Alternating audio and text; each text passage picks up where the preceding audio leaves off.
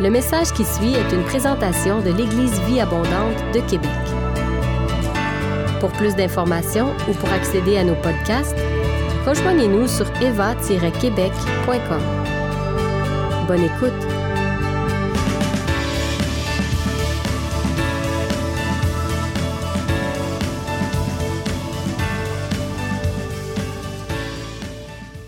On va mettre une photo à, l'écran tout de suite. J'aimerais savoir si vous connaissez euh, le personnage suivant qui est à l'écran. Est-ce que quelqu'un peut me le nommer? Yangicho? Pas du tout. Mais je peux comprendre pourquoi tu dis ça. Hmm. Pardon? Paul Pot? Non. Vous ne savez pas qui est cet homme? Moi non plus, je ne savais pas jusqu'à cette semaine. Je vous présente Hiro Onoda. Quelle est l'histoire d'Hiro Onoda? Monsieur Onoda est un jeune soldat japonais pendant la Deuxième Guerre mondiale. Il a fait partie euh, de plusieurs soldats japonais qui ont été largués sur une île aux Philippines pendant la Deuxième Guerre et ils sont rentrés dans l'île et ils ont dû se battre pendant la Deuxième Guerre mondiale sur cette île-là en particulier. Mais le problème, c'est que M. Onoda et quelques compatriotes on continuait à se battre sur cette île des Philippines après que la Deuxième Guerre mondiale soit terminée.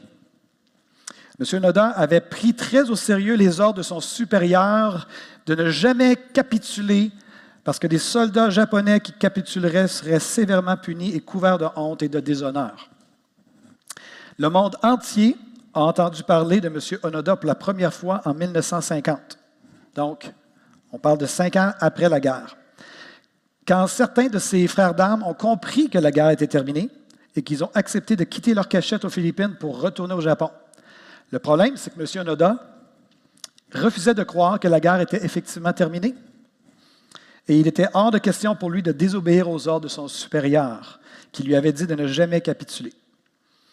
Les Japonais ont tenté de le convaincre. Ils ont même essayé d'envoyer, de larguer des pamphlets autour de sa cachette pour essayer de le convaincre, mais rien n'y faisait. M. Noda a continué de croire que la Deuxième Guerre, faisait rage? Pendant les années qui ont suivi, il a même pris les insulaires, les Philippins qui restaient sur cette île-là, il les prenait pour des soldats de, l'armée euh, adverse, donc tuait des civils philippins. Et un jour, un confrère japonais a quitté le Japon pour, dans le but de le retrouver, là où il était euh, caché dans cette île des Philippines. Et il l'a retrouvé effectivement. Et euh, il a tenté de le raisonner, de lui faire comprendre que la guerre était terminée, de l'amener à changer d'idée, mais rien n'y faisait. Finalement, le confrère japonais lui a posé la question Qu'est-ce qui pourrait te faire changer d'idée? Il dit La seule chose qui me ferait changer d'idée, ce serait que mon ancien supérieur, euh, que mon supérieur puisse revenir et m'ordonner de déposer mes armes. Donc, le confrère japonais est retourné au Japon. Il est parti des Philippines, retourné au Japon pour trouver l'ancien euh, supérieur de M. Onoda. Et là, on parle 29 ans plus tard.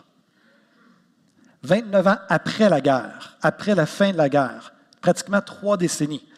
Le confrère retourne au Japon, trouve l'ancien supérieur qui était maintenant un libraire et il le ramène du Japon pour l'amener aux Philippines. Et il se retrouve dans la jungle, euh, de, la, forêt, dans la cachette où la cachette était du japonais. Et l'ancien supérieur de M. Noda vient et lui ordonne enfin de déposer les armes, déposer son sabre. Et c'est ce qu'il a fait. Et après ça, il a éclaté en sanglots lorsqu'il a réalisé que ça faisait 29 ans que la guerre, Deuxième Guerre mondiale, était terminée. Intense, hein? Maintenant, vous connaissez M. Onoda. On peut le remettre à l'écran que les gens puissent euh, le, voir. Donc, on le voit ici, le jeune soldat avant de s'enrôler. La salle du centre, c'est lorsqu'il a déposé les, armes. Euh, les Japonais ont cette qualité de pouvoir vieillir sans que ça paraisse. Et finalement, quand même, à un moment donné, ça vient qu'apparaître. Et aujourd'hui, il est décédé. Donc, il a, euh, il a déposé les armes en 1974 de mémoire. Et euh, ça a été, imaginez-vous, 30 ans à être dans la jungle, à survivre et tout. Pendant la majeure partie du temps, ils étaient deux autres euh, personnes avec lui. Euh, le dernier est décédé quelques années avant 1974 et finalement, il s'est retrouvé seul dans les dernières, dernières années. C'est assez incroyable ce qu'une pensée ou une conviction peut générer chez un homme ou une femme. Et ce matin, j'aimerais qu'on puisse poursuivre notre série, de, notre série, pas de série, mais le message que j'ai apporté la semaine dernière sur l'histoire d'Esther. Parce que c'est une histoire qui est vraiment riche en application pour nos vies aujourd'hui. La semaine dernière, on a vu que le titre de mon message, c'était J'ai préparé deux banquets pour le roi. Et on a vu qu'Esther a cru bon honorer le roi comme étant plus important et plus puissant que la situation difficile à laquelle elle était confrontée. On a vu ensemble, lorsqu'on est confronté à des situations et des problèmes qui nous dépassent, qui nous découragent, qui nous irritent, que notre priorité première est de toujours garder notre attention sur le roi. Et j'avais donné une image aussi pour vous aider à saisir ce concept-là, qui est l'image de la couronne avec les mains qui sont sous la couronne. De toujours prioriser le roi. Toujours prioriser le roi. Que quand il y a des choses qui nous bousculent, présentement, on a des choses qui nous bousculent, c'est un moment pour honorer le roi. Pas d'aller devant le Seigneur pour euh, faire des requêtes, pour faire quoi que ce soit, juste pour honorer et se rappeler qui est celui qui règne. Comme j'ai lu dernièrement Apocalypse 4.1 qui dit dans la version sommaire, il y avait dans le ciel un trône, et sur ce trône, quelqu'un siégeait. Et lorsque quelqu'un siège sur son trône, ça veut dire qu'il est assis sur son trône, il est immuable. Notre roi est immuable. Il est sur son trône, il siège sur son trône, il ne sera jamais levé de son trône, il sera toujours là, il va toujours être en mesure de prendre soin de nous. Et tout le monde dit Amen. Donc, lorsqu'on se concentre à honorer et à aimer le roi, ce dernier s'occupe des détails de notre vie. Donc, il est toujours préférable de commencer par honorer le roi avant, lui, avant de lui faire des demandes, avant de faire des requêtes ou avant de se complaindre, comme on a vu la semaine dernière. Soit dit en passant, Esther a bel et bien préparé un banquet spirituel pour le roi des rois bien avant de se présenter devant son mari, devant le roi de Perse, qui était le roi Assuérus. Esther a vraiment pris trois jours de jeûne pour se présenter devant le roi des rois. Elle a vraiment fait un banquet spirituel à son roi, son roi spirituel, bien avant de se présenter devant son mari. Une fois qu'on a appris à commencer à honorer le roi, quel peut être la prochain pas ou la prochaine étape? C'est ça sur quoi j'aimerais qu'on puisse réfléchir ensemble ce matin. Qu'il y a des moments où on vient, puis on fait juste honorer le roi, puis par la suite, qu'est-ce qu'on fait? Donc, Seigneur, on prie vraiment que tu puisses parler à nos cœurs ce matin. Au-delà de ce qui va être dit, au-delà de ce qui va être mentionné, euh, expliqué, encore une fois, Seigneur, rends ce, message vivant pour mes frères et sœurs. Rends ce message vivant pour moi. J'en ai besoin de ce message-là ce matin. Je prie vraiment qu'on puisse sortir de ce lieu avec euh, vraiment une pensée de toi qui va nous porter, qui va nous amener à aller encore plus loin dans notre communion, notre compréhension des choses de ton royaume. Père, nous te bénissons pour ces instants, pour le fait qu'on soit ensemble dans ce gymnase ce matin. À toi soit toute la gloire, Père. Amen. Vous savez, habituellement, en temps de détresse, les Juifs se revêtaient d'un habit de toile qu'on appelait un sac.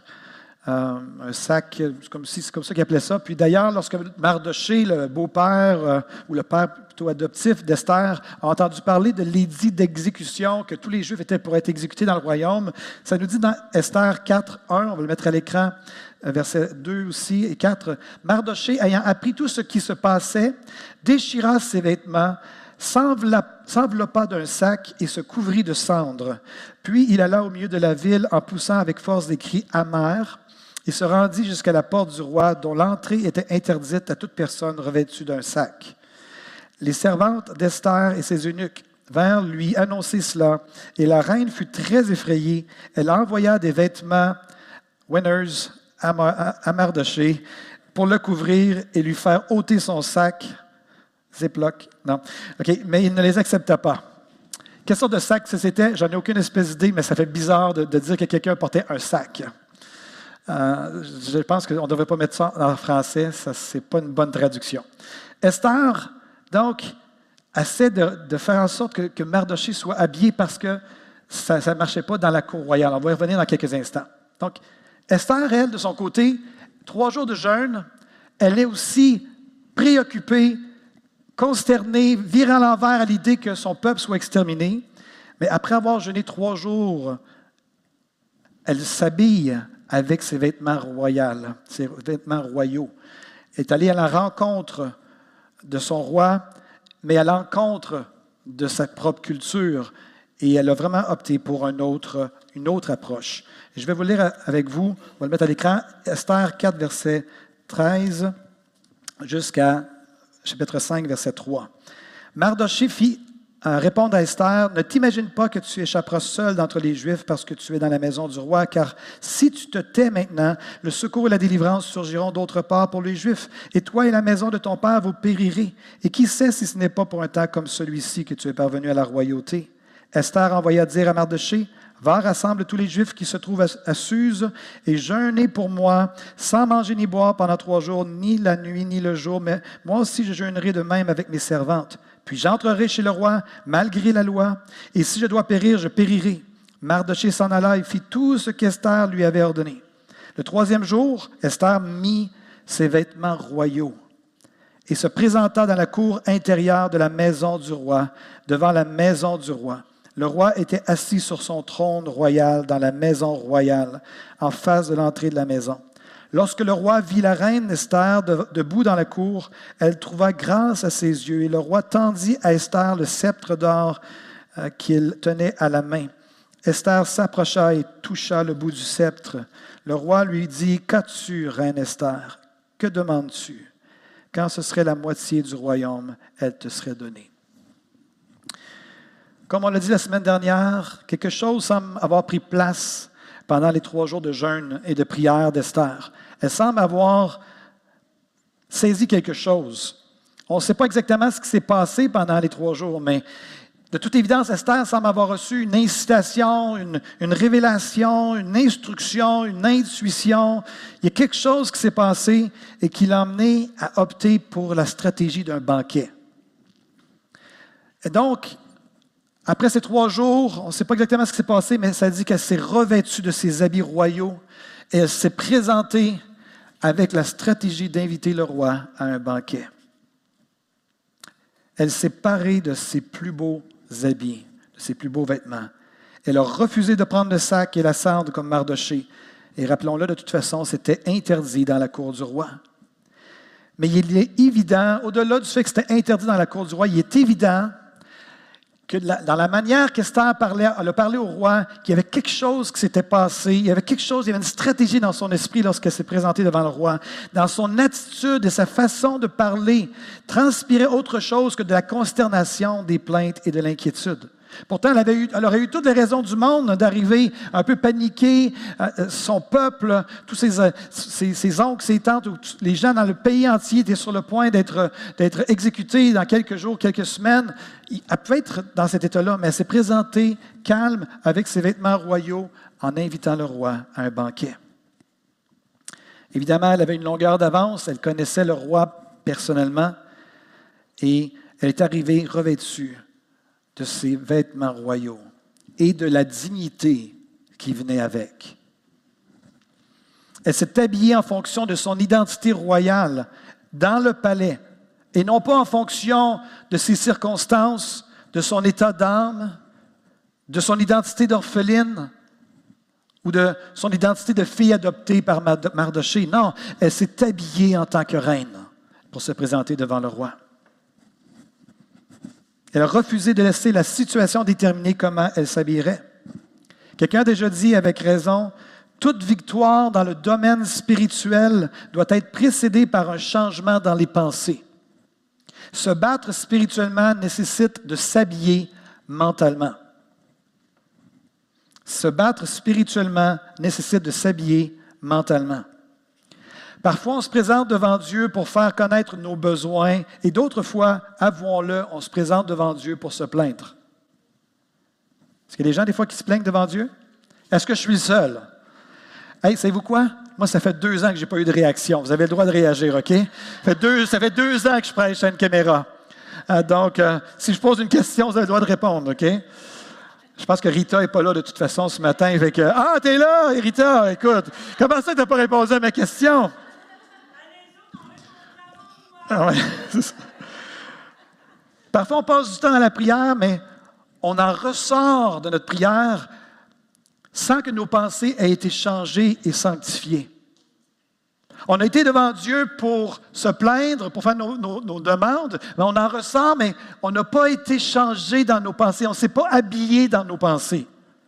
On sort de notre temps de prière sans avoir pris le temps de se revêtir de nos habits royaux spirituels.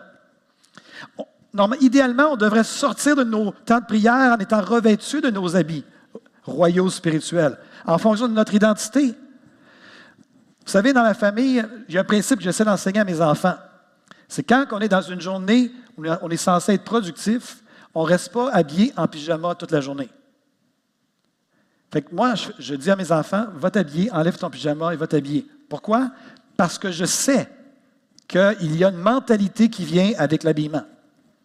Quand tu es en pyjama, est-ce qu'on est en mode productivité? Pas pantoute. Hein? Effectivement, oui, merci euh, Rita. Effectivement, pas pantoute. Nous, on a une expression dans notre famille, je ne sais pas si c'est international cette expression-là, mais quand j'entends ma femme qui me dit un samedi soir ou un dimanche soir, je m'en vais m'habiller en mou, je comprends ce que ça veut dire. Ça, ça veut dire que c'est fini les listes de choses à faire. C'est fini de faire 42 choses. C'est je m'en vais me mettre en mou. Je suis prêt à faire n'importe quoi. On, regarde un film, on fait n'importe quoi. Je vais te coller, mais là, je suis plus en mode de productivité. Est-ce qu'il y a des gens qui s'habillent en mou parfois? OK? Fait que je n'encourage pas à vous habiller en mou quand vous venez à l'église. OK? On s'habille pour venir à l'église parce qu'on ne veut pas être productif, mais on veut être vraiment actif. Est-ce qu'on est, d'accord pour dire que la manière de s'habiller détermine souvent quelle sorte, dans quel mode on est? Se battre spirituellement nécessite de s'habiller mentalement. Parlant de s'habiller mentalement, euh, l'apôtre Paul va dire aux Romains, chapitre 12, verset 2, Ne vous conformez pas au siècle présent, mais soyez transformés par le renouvellement de l'intelligence, afin que vous discerniez quelle est la volonté de Dieu, ce qui est bon, agréable et parfait. Remarquez que l'exhortation Ne vous conformez pas vient avant de avant soyez transformés. Conformer, le mot, d'ailleurs du mot conformer euh, en, grec, c'est sus schématizo. Est-ce que vous reconnaissez un mot? Schéma. Donc, le côté schéma. Ne, laissez pas, ne vous laissez pas schématiser par la culture ambiante, mais soyez transformés. D'ailleurs, le mot transformé, c'est métamorphoso, métamorphosé. Donc, pour être métamorphosé, métamorphosé, oui, par le renouvellement de l'intelligence, on ne doit pas se laisser schématiser par la culture ambiante. Plein de choses et de personnes cherchent à influencer, à schématiser négativement nos pensées et nos émotions. On traverse la vie, on traverse des bulles de résistance, des situations difficiles, des situations qui nous environnent, qu'on a pu vivre pendant deux ans. On vit ce on ressent aussi ce qui, se passe présentement en Europe. On vit ces choses-là. Et il y a des choses qui cherchent, et des fois même l'ennemi avec ses démons qui viennent, veulent schématiser notre façon de penser. Parce que comment on pense détermine beaucoup de choses par rapport à notre vie. Donc, plein de, choses et de personnes cherchent à schématiser et à influencer négativement nos pensées et nos émotions. C'est tellement facile de se laisser conformer par le siècle présent, de, de laisser nos pensées et nos émotions être nourries par la façon de penser de notre culture québécoise ou des modes du jour ou des médias. Et même, je vous dirais, quand je dis qu'il y a des poches qu'on traverse à travers la vie, des situations, des saisons qu'on traverse, on vit des moments de crise à travers cette vie. On, passe des fois à travers la maladie et la pauvreté, des moments de plus que c'est plus difficile au niveau financier. Euh, des, fois, on passe aussi dans, des, des, situations difficiles, puis même ces choses-là ont tendance à vouloir venir influencer notre façon de penser. Mais comme Esther, nos problèmes ou notre environnement ne devraient pas déterminer comment on s'habille spirituellement de quoi on se revêt. On ne devrait pas se vêtir en fonction de nos problèmes, de notre environnement ou de nos circonstances, mais en fonction de notre identité royale. Cette semaine, Pasteur André Junior et moi, on a eu l'occasion de dîner avec euh, une sœur de l'Éva euh, mercredi midi. Elle nous a apporté le lunch, c'était vraiment super bon. Euh, c'est merveilleux.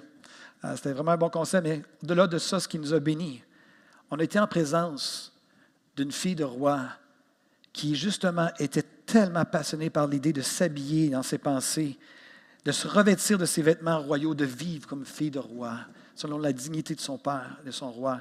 Et ma sœur, si tu es là ce matin, je ne veux pas te mettre sur le spot, mais juste te dire, sois encouragé, tu es sur la bonne voie.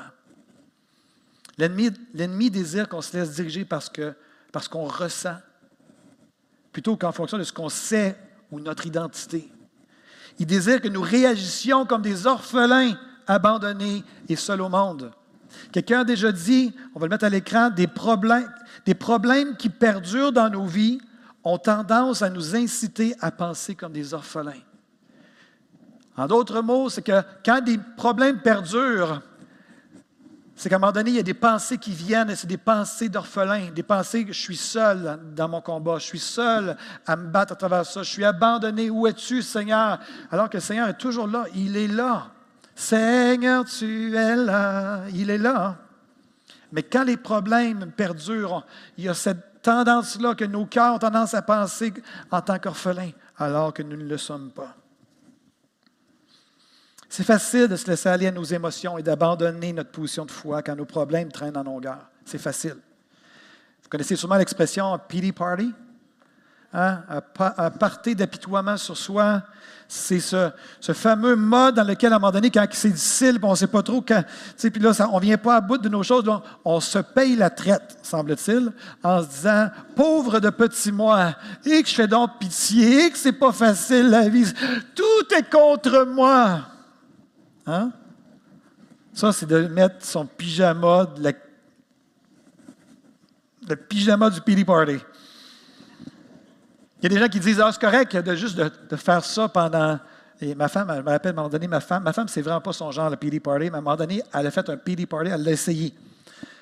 Elle a tellement pas aimé ça, là, elle a dit plus jamais. elle pensait que ça lui ferait du bien de s'apitoyer, puis oh, c'est pas facile, puis, euh, Là, elle est sortie de son temps de prière, puis elle n'avait vraiment pas ses, habits royaux. Elle était complètement arc. Hein? Christine, c'était vraiment pas agréable ce que tu as vécu. Parfois, on peut se le permettre, mais je ne pense pas qu'on a intérêt à se permettre des pity parties. Je pense qu'on a plutôt intérêt à aller honorer le roi, puis après ça, se rappeler qui on est, et par la grâce de Dieu, de sortir de nos temps de prière revêtus de nos vêtements royaux et de la dignité royale de notre nouvelle identité que nous avons en Jésus-Christ. Parfois, on attend que la situation s'améliore ou que Dieu intervienne dans notre situation avant de changer notre façon de penser. Mais je crois que c'est une expression de manque de foi. On devrait plutôt changer notre façon de penser, la synchroniser avec le Seigneur, de dire Seigneur, peu importe ce que je traverse, je veux garder et rester dans la foi, dans mon identité. Je reste dans mes vêtements royaux par la grâce de Dieu. Rien ne change tant qu'on ne change pas notre façon de penser bien la plupart du temps. Connaissez sûrement Proverbe 4, 23 qu'on va mettre à l'écran. Garde ton cœur plus que toute autre chose, parce que de lui viennent les sources de la vie. Mais il y a aussi Psaume 139, verset 23-24, qui dit Sonde-moi, ô Dieu, et connais mon cœur. Éprouve-moi, Seigneur. Connais mes pensées. Regarde si je suis sur une mauvaise voie. Il ne parle pas d'une voie physique, d'un chemin. Il parle, regarde si je suis sur une mauvaise voie dans mes pensées, dans ma façon d'envisager la vie, la façon de, réagir à la vie. Regarde si je suis sur une mauvaise voie et conduis-moi sur la voie de l'éternité. En d'autres mots, comment on se sent n'est pas si important dans le fond. Ce qui importe le plus, c'est ce qu'on pense et c'est la, vérité du Seigneur qui s'impose dans nos vies, ces vêtements royaux duquel on se, on se porte, qu'on met sur nos épaules. Assurons-nous de préparer régulièrement des banquets pour le roi, comme on a vu la semaine dernière.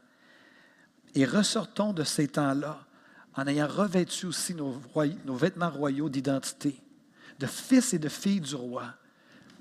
Il n'y a rien de plus beau que de voir un fils ou une fille du roi qui est au milieu de la tourmente, mais il est calme parce qu'il est revêtu de ses, de ses vêtements royaux et il sait que dans le ciel, il y a un trône et sur ce trône, quelqu'un siège. Et celui qui siège sur ce trône-là, c'est mon papa. Amen. C'est mon Père. C'est notre Père. Je ne veux pas le prendre juste pour moi ce matin, c'est notre Père. L'apôtre Paul va dire, il disait tantôt, ne, laissez pas vos pensées être schématisées par le monde, mais soyez métamorphosés par le Saint-Esprit. Un peu plus loin, il va dire toujours aux Romains, mais revêtez-vous du Seigneur Jésus-Christ. Prochaine diapo. Et n'ayez pas soin de la chair pour en satisfaire les convoitises. Tout comme Esther, qui est devenue reine, Jésus nous a acquis une nouvelle identité et on peut s'en revêtir. Quelle est notre identité? On va se le rappeler ce matin. J'aimerais vous rappeler votre identité à vous. Et que lorsque vous rentrez, peut-être vous vous sentez piteux quand vous rentrez dans la présence du Seigneur et vous venez pour juste honorer le roi. Seigneur, tu es souverain. Seigneur, tu es bon. Seigneur, tu es. Et on déclare qui il est, on l'honore. Puis de s'assurer que dans ce temps de prière, qu'à quelque part, on revête notre, notre manteau, notre identité de roi, et de nous rappeler notre identité qui est celle-ci, Apocalypse 1, verset 5 à 6, version sommaire. Jésus nous aime. Tout le monde dit? Ah, d'accord. Il nous a délivrés de nos péchés par son sacrifice.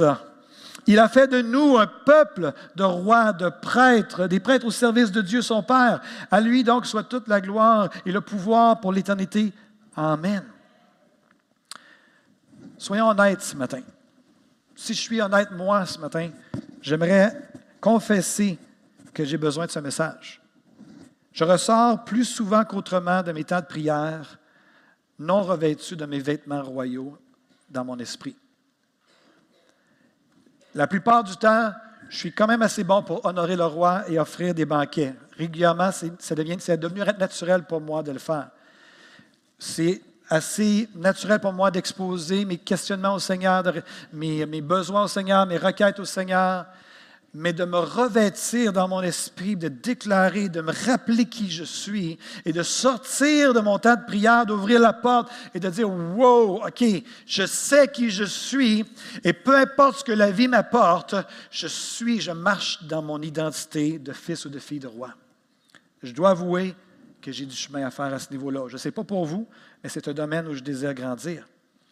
Je suis appelé à chercher à remplir mes pensées, non pas avec mes problèmes et, ce qu'ils génèrent en moi, mais je suis appelé à chercher à remplir mes pensées, des pensées et des promesses de Dieu, même si elles sont en contradiction avec mes émotions et les circonstances auxquelles je suis, je suis confronté.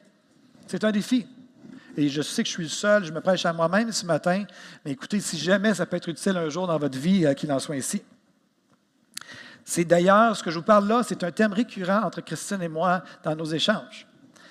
Christine fait mieux que moi dans ce domaine-là.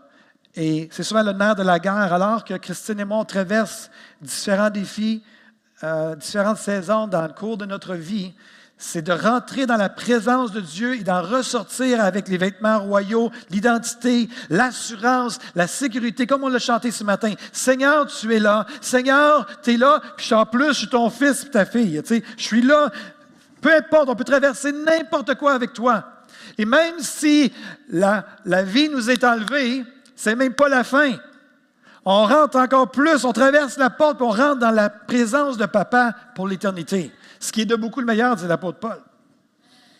Christine est meilleure que moi à ce niveau-là. Elle, elle sort la plupart du temps de son temps de prière avec des habits royaux, puis elle est belle, elle est toujours belle à mes yeux. On a appris, Christine et moi, et on apprend encore à être les gardiens de nos pensées, avec l'aide de l'Esprit. On a tendance, j'ai tendance à devenir ou à subir ce que je pense. J'apprends de plus en plus à revêtir Christ dans mes temps de prière. Son caractère, ses pensées, ses promesses. On a le choix de soumettre notre vie intérieure aux circonstances ou d'imposer la vérité de Dieu dans nos cœurs et dans nos circonstances. Esther, après ses trois jours de jeûne et de prière, s'est revêtue de ses habits royaux, de son identité de reine. Elle ne s'est pas laissée intimider par la situation. Elle est rentrée dans la cour du roi. En tant que chrétien, on n'est pas seulement appelé à croire en Jésus-Christ, on est également appelé à se revêtir de Jésus-Christ.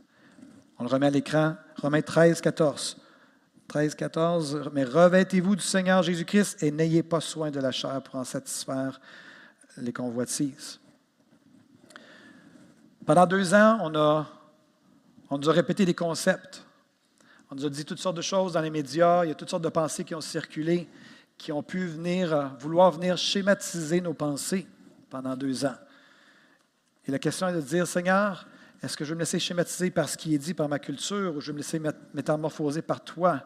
Je vous encourage alors qu'on sort par la grâce de Dieu de cette pandémie, de rentrer dans la présence de Dieu et de vous assurer que la pandémie n'a pas schématisé vos pensées, que vous ne restez pas euh, handicapés dans vos, dans vos pensées pour le reste de vos jours avec de la peur, de la crainte, sentiment de vulnérabilité.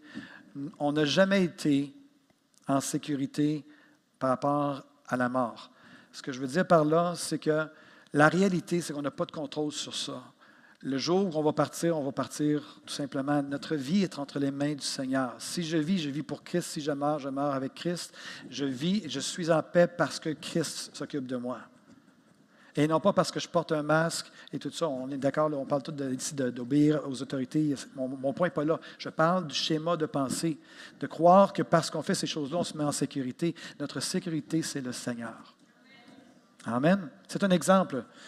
On parlait tantôt, de, pas tantôt, mais la semaine dernière, on a, pour ceux qui ont vu les belles pantoufles de Pasteur André Junior.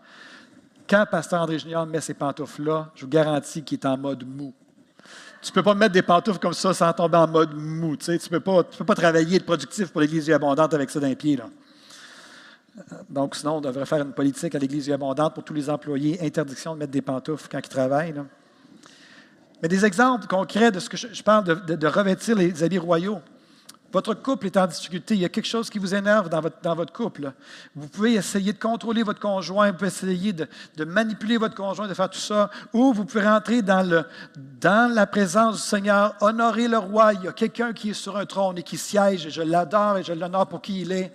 Puis après ça, je me revais de mes habits royaux, les, habits qu'il m'a donné, mon identité, ma dignité. Et après ça, je me tourne vers les circonstances. La Bible dit qu'on est assis dans les lieux célestes avec Jésus-Christ. Et on regarde nos circonstances. Puis là, on peut demander au Seigneur, comment je peux être une bénédiction pour mon conjoint?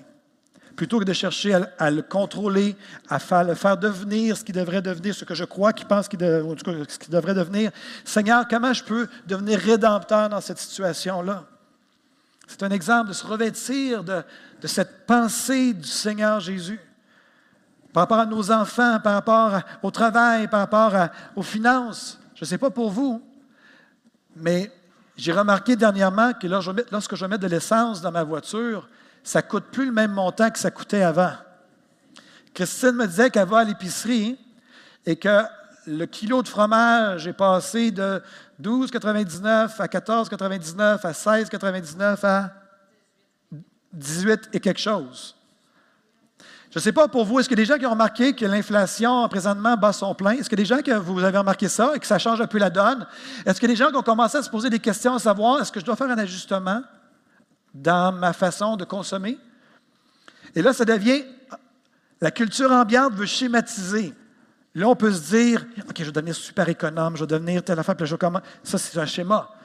On vient dans la présence de papa. Oui, on va être sage, et la sagesse de la fourmi, toutes sortes de sagesse. Maintenant, Seigneur, ultimement, là, je vais être en paix parce que c'est toi qui prends soin de moi. Tu es Yahweh, Shama, l'Éternel est présent, puis tu es Yahweh, Jiré, celui qui pourvoit. Ça ne veut pas dire qu'on ne fait pas d'ajustement, mais ça veut dire que je ne suis pas préoccupé, que ma sécurité n'est pas dans mon inquiétude et ma préoccupation, mais ma sécurité est dans le fait que je revais mes, mes habits royaux et je me rappelle que je suis fils ou fille de roi. Alléluia. Vivons et pensons comme des enfants de roi. Vivons selon la dignité d'un membre de la famille royale qui est reconnu pour sa bonté. Notre Père, notre Roi est reconnu pour sa bonté. Un exemple concret, je me dirige vers la fin de mon message. Dans Ephésiens 6, on va le mettre à l'écran, vous connaissez sûrement ça, ça parle des armes du, croyant. Revêtez-vous de toutes les armes de Dieu. C'est une façon de se revêtir. Revêtez-vous de toutes les armes de Dieu afin de pouvoir tenir ferme contre les ruses du diable.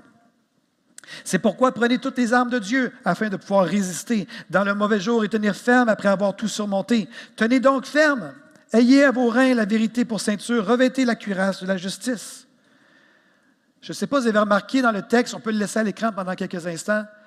Avez-vous remarqué que le texte nous parle des armes de Dieu, mais que les expressions qui, sont, qui accompagnent les armes de Dieu, c'est afin de pouvoir tenir ferme, afin de pouvoir résister.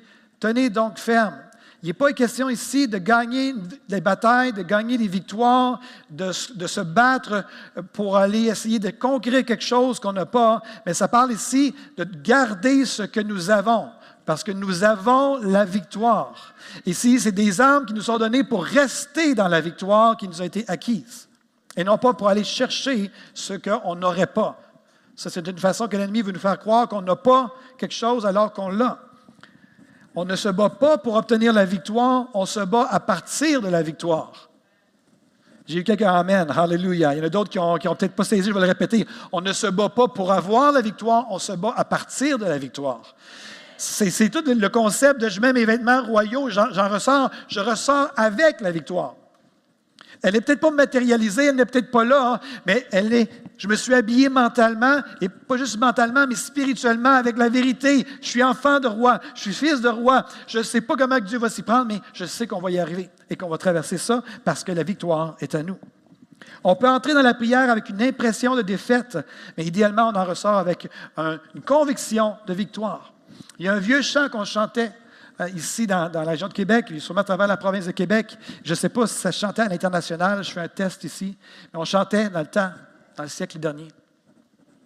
Nous avons la victoire, nous vivrons avec Jésus dans le ciel.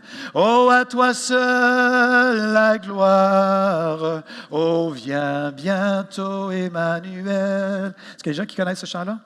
Est-ce qu'on peut chanter ensemble? Nous avons la victoire. Nous vivrons avec Jésus dans le ciel. Oh, à toi seul la gloire. Oh, viens bientôt, Emmanuel. Et on, on voit l'écran ici. Nous avons la victoire. Nous vivrons avec Jésus dans le ciel. Mais on peut chanter aussi. Nous avons la victoire. Nous vivons avec Jésus dans le ciel. Parce que la Bible dit que nous sommes assis dans les lieux célestes avec Jésus-Christ. Donc, on ne se bat pas pour obtenir la victoire. Le chant le dit, nous avons la victoire. On se bat à partir de la victoire. Tenons ferme et ne bougeons pas de notre position de victoire. Il faut reconnaître ce que nous possédons. Si on ne reconnaît pas qu'on a la victoire en Jésus-Christ, on peut passer notre vie chrétienne à essayer de gagner la victoire, mais elle est déjà acquise. Une sœur de l'Évon me partageait qu'elle parlait au Seigneur, partageait son cœur au Seigneur, puis euh, le Seigneur lui a donné une parole. Elle désirait quelque chose, elle faisait part au Seigneur de cette chose qu'elle désirait, et le Seigneur lui a répondu quelque chose, je vais le paraphraser, mais ce que j'ai retenu, c'était Tu es comme une femme enceinte qui prie pour tomber enceinte. Le Seigneur lui a répondu ça. Tu es comme une, tu es comme une femme enceinte qui prie pour tomber enceinte. Tu as déjà en toi ce pourquoi tu pries. Elle, elle a été bénie. Le Seigneur lui a révélé à, elle qu'elle priait pour quelque chose qu'elle avait déjà. Mais souvent, on prie pour des choses qu'on a déjà. Seigneur, je te demande la victoire. Tu l'as déjà, la victoire. Saint-Esprit, viens. Il est déjà là, le Saint-Esprit. Seigneur, viens parmi nous. Il est déjà là, le Seigneur. Il est là. On a le Seigneur est là. Yahweh Shama, il est là. Amen. Alléluia. Ça fait du bien après deux ans. Tout est Amen. Ça rentre, c'est une valorisation ce matin qui rentre dans mon âme, qui me fait du bien. Amen. Alléluia. Lâche pas, Pasteur Benoît. Puissions-nous préparer des banquets pour le roi des rois? Puissions-nous nous vêtir comme des enfants de roi, de s'habiller mentalement? Puissions-nous continuer à apprendre à penser comme des enfants de roi et non plus comme des personnes abandonnées et délaissées? Question de couronner le tout. Question de résumer le tout. Permettez-moi de lire Romains chapitre 5, verset 17, parole vivante. Il est d'autant plus certain que ceux et celles qui reçoivent les trésors immenses de la grâce et le don de l'acquittement participeront au règne de la vie par Jésus-Christ. Dès ici-bas, la puissance de la nouvelle de la vie nouvelle dominera leur existence. Et jusque dans l'éternité, ils vivront en roi. Je vais le relire parce que c'est trop bon. Il est d'autant plus certain que ceux et celles qui reçoivent les trésors immenses de la grâce et le don de l'acquittement, d'autres mots, qui ont été sauvés, qui ont été couverts de la grâce du Seigneur à travers le salut, ces gens-là participeront au règne de la vie par Jésus-Christ. Mais là, il va préciser, on a tendance à tout mettre dans l'éternité. Hein? Ils vont participer au règne de la vie par Jésus-Christ. Ah, je sais, quand je vais mourir, je vais dans le règne. Non, non, non, non. Dès ici-bas, La puissance de la vie nouvelle dominera leur, leur existence. Et jusque dans l'éternité, les fils et les filles du roi vivront en roi.